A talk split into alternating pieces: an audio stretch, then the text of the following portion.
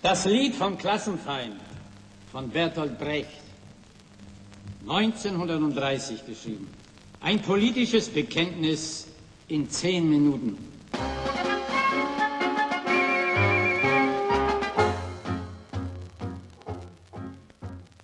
Eines Tages sah ich sie marschieren, hinter neuen Fahnen her, und viele der unsrigen sagten, es gibt keinen Klassenfeind mehr. Da sah ich an ihrer Spitze, fressen die kannte ich schon, und ich hörte Stimmen brüllen in dem alten Feldwebelton. Bertolt Brecht war nie in einer kommunistischen Partei. Das beteuerte der deutsche Dichter jedenfalls vor dem Komitee für unamerikanische Umtriebe im Jahr 1947. Kommunist war er dagegen schon, jedenfalls damals 1930, als er das Lied vom Klassenfeind schrieb. Es gehört bis heute zum nostalgischen Soundtrack der politischen Linken. Fast zeitgleich schrieb der SA-Mann Horst Wessel das Kampflied Die Fahnen hoch, die spätere Parteihymne der NSDAP. Gusseisern, im Gleichschritt, zäh wie Leder. Doch rechts klingt schon längst nicht mehr nur wie im Horst Wessel-Lied. Lavrenti Beria, der Teufel in den Diensten Stalins Linken. Kommunisten, geisteskranke Menschen, die schon bald verschwinden. Ich bin rechts und unser Kommen ist europaweit zu spüren. Bin im Recht und jetzt erst recht, welche Teutonen über Dünen übernehmen jedes Land. Das ist die Rückkehr der Germanen. Da wir opfern unser Dasein nur aus Rücksicht auf die Ahnen. Es scheint alles möglich im postmodernen Spiel der Zeichen auch rechtsnationaler Hip-Hop, ganz ungeachtet dessen, dass das Genre ursprünglich einmal Sprachrohr einer unterdrückten afroamerikanischen Minderheit war. Der neueste Shit nennt sich Heimatrap. Und einer dieser völkischen Sprechsänger nennt sich Chris Ares, in Anlehnung an den griechischen Gott des Krieges. Sein Album landete im Juli 2019 sogar auf Platz 1 der meistgehörten Titel des Streamingdienstes iTunes in Deutschland. Die Diskussion über rechte Kunst tobt aber auch in den Tempeln der Hochkultur. Vor kurzem attestierte etwa der bekannte Kunsthistoriker Wolfgang Ulrich dem renommierten Leipziger Maler Neo Rauch in einem Zeitartikel rechte Motive und löste damit eine pulsierende Feuilleton-Debatte aus. Ausgangspunkt von Ulrich ist die Frage, inwiefern Kunst politisch sein muss, sagt Kunstphilosoph Jakob Steinbrenner von der Uni Stuttgart. Im Weiteren die Frage, inwiefern gute Kunst politisch sein muss. Im Weiteren die Auffassung, dass gute Kunst immer politisch links sein muss. Und jetzt ist die Frage, naja, können wir Beispiele geben, auch von Künstlern, die wir nicht ins linke Spektrum ordnen? Und können wir? Ich würde nie ausschließen wollen, dass Nazis Kunst machen. Ja, ich würde nicht so einen engen Kunstbegriff haben wollen, der sagt, naja, wenn Kunst eine Nazi-Kunst ist, das kann keine Kunst sein. Das ist Kunst, aber ich möchte es mir nicht anschauen. Ja. Gerade Nazi-Kunst stellt uns immer wieder vor Probleme, die sich nicht lösen lassen, indem man diesen Werken einfach grundsätzlich abspricht, Kunst zu sein. Aber kann rechte Kunst auch gute Kunst sein? Ich glaube, diese Vorstellung, dass jedes Individuum sozusagen eine Welt in sich trägt und dass es interessant ist, diese Welt kennenzulernen, das äh, liegt am Grunde der guten Kunst und das ist nichts, wozu rechte Ideologien ermutigen sagt die Kunstkritikerin und Journalistin Julia Voss und wirft damit interessante Fragen auf. Sollte Kunst immer von Humanismus getragen sein? Und wie viel Ideologie verträgt sie? Ich halte viele Kunst heute für absolut trivial, weil es nur mittelmäßiger politischer Aktivismus ist. Ja. Die ganzen Schlauchbootkunstwerke, ja. Also da hängt man Schlauchboote an die Kirchentür und man stellt Schlauchboote auf die Wiese und Rettungswesten. Ja, was bleibt da? Also ich finde, das ist so eine Bestätigungsmaschine, ist bestenfalls so eine Art Propaganda.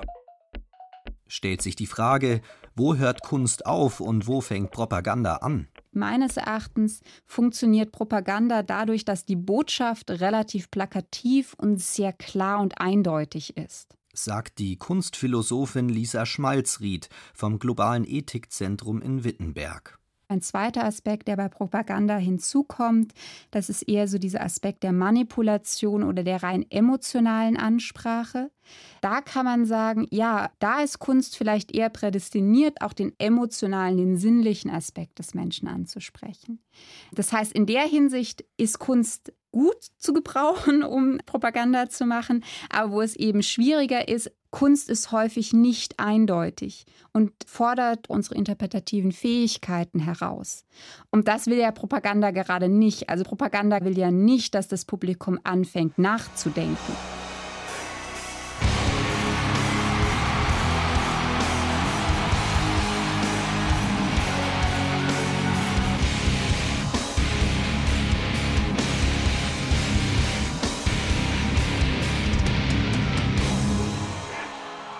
Deutsche Band Rammstein flirtet ganz offensichtlich und gezielt mit Nazi-Ästhetik und faschistischer Ikonografie.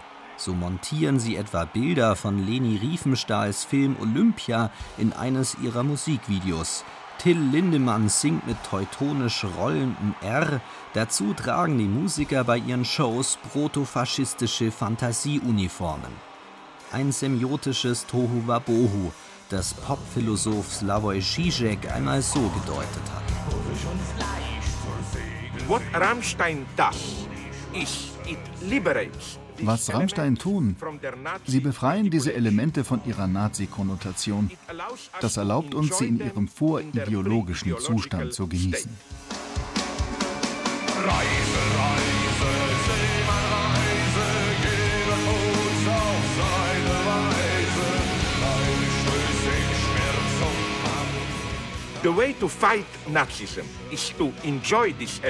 Eine Möglichkeit, Narzissmus zu bekämpfen, ist es, diese Elemente zu genießen, in all ihrer Lächerlichkeit. Auf diese Weise hüllt man die Nazi-Symbolik von innen ab.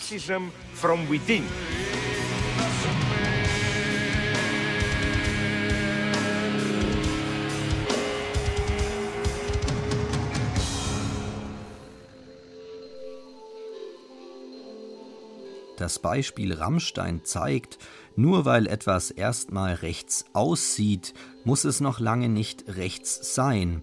Der Blick auf das Formale greift viel zu kurz, wenn wir die Frage stellen, ob rechte Kunst auch gute Kunst sein kann. Wir müssen tiefer graben. Es gibt eine Stelle, die ich sehr, sehr liebe, bei Marcel Proust in seinem langen Roman, großen Roman Auf der Suche nach der verlorenen Zeit. Philosoph und Kunsttheoretiker Jakob Steinbrenner. Da beschreibt er, dass er eine Ausstellung von Edouard Manet besucht hat. Und dann sagt er, dieser Besuch ist so ähnlich wie wenn man einen Augenarzttermin hatte. Danach geht man raus, man sieht auf einmal die Frauen als Manet-Frauen, man sieht die Autos als Manet-Autos, man sieht auf einmal die Dinge auf eine ganz neue Weise. Ich denke mir, wenn Sie Kunst betrachten, dann sehen Sie gewissermaßen mit dem Blick des Künstlers die Welt auf eine neue Weise. Und das, denke ich mir, das tut Kunst im besten Fall. Kunstkritikerin Julia Voss ergänzt. Was ist gute Kunst? Gute Kunst ist ein Werk, das uns irgendwo hinführt, wo wir vorher noch nicht waren, in ein neues, überraschendes Gebiet.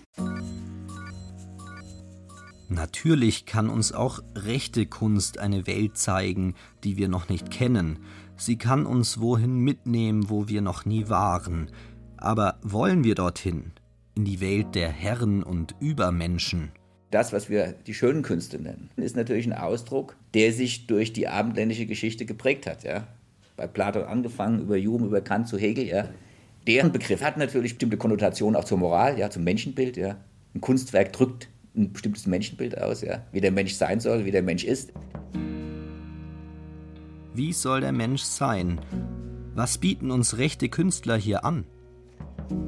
Ich glaube, dass rechte Ideologien allgemein nicht den Anspruch haben, ihren Anhängern zu vermitteln, dass man die Welt auch anders sehen könnte, dass man sie überraschend sehen könnte, dass man sich in andere einfühlen sollte, dass es interessant ist, die Perspektive von jemand anders einzunehmen und vor allen Dingen auch auszuhalten, dass es diese Gleichzeitigkeit gibt, also dass sozusagen mehrere Perspektiven auf die Welt gleichzeitig möglich sind.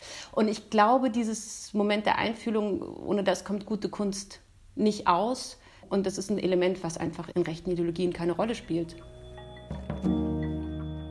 Wollen wir bei Kunstwerken auf ein humanistisches Moment der Einfühlung verzichten? Mit welchem Blick wollen wir die Welt sehen? Mit dem Blick eines Nazis, vielleicht nur für einen kleinen Moment der Überwältigung?